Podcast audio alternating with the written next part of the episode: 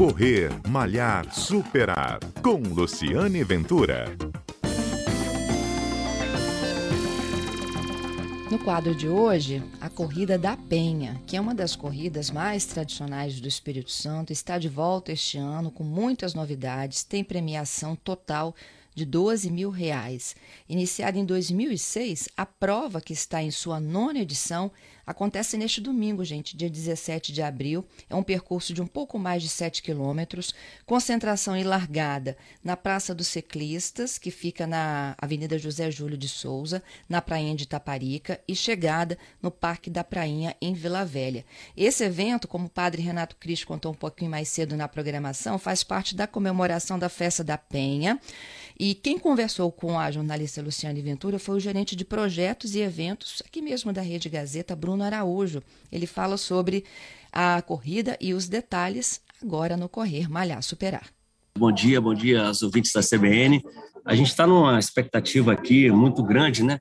E principalmente com essa retomada, né? E a, principalmente da gente trazer de volta a corrida da Penha depois de um período aí de pandemia é, e de trazer para a data né, da festa da Penha. Então, ela está no calendário. Em anos anteriores até ficou fora dessa, desse calendário e a gente fez questão de valorizar, de linkar isso com esse momento importante que a gente está vivendo agora, que é a retomada dos eventos e a festa da Penha, né, que é um evento assim maravilhoso um dos maiores do estado, a gente sabe da importância e ter a Corrida da Penha dentro desse calendário e dando o, o, é, o pontapé inicial na, na programação da Festa da Penha, eu acho que, que é bem legal, a gente está muito feliz com isso e uma expectativa muito grande, né? Assim, está todo mundo esperando chegar a hora da largada para a gente é, é, viver aquele momento é, da retomada do esporte, da corrida e de começar essa programação da Festa da Penha. A largada é em Taparica,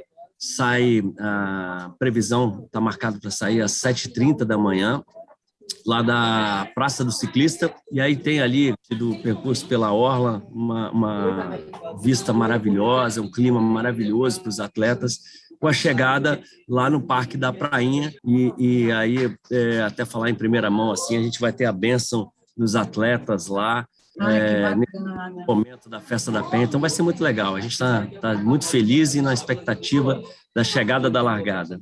Tem corrida para adulto e tem para criança também, né? Tem também, né? A gente chama da, da corridinha, a, a corridinha da Penha. A gente abre também é claro que é um número menor aí de participantes, mas a gente dá a oportunidade para as famílias participarem, né? É um incentivo aí para que as crianças pratiquem o esporte e sigam nesse caminho. É importante dizer que é, esgotaram os kits, esse, esse momento de retomada a gente, a gente assim, é, não tinha muita certeza, porque quando a gente decidiu é, que teríamos a corrida da Penha, é, já tem um, um, um, tempo, então a gente estava acreditando muito na, na, melhora do cenário com relação à a, a, a, Covid, a pandemia, e eu acho que a decisão foi certa e, e deu tudo certo, mas também a gente não programou uma corrida é, para uma multidão.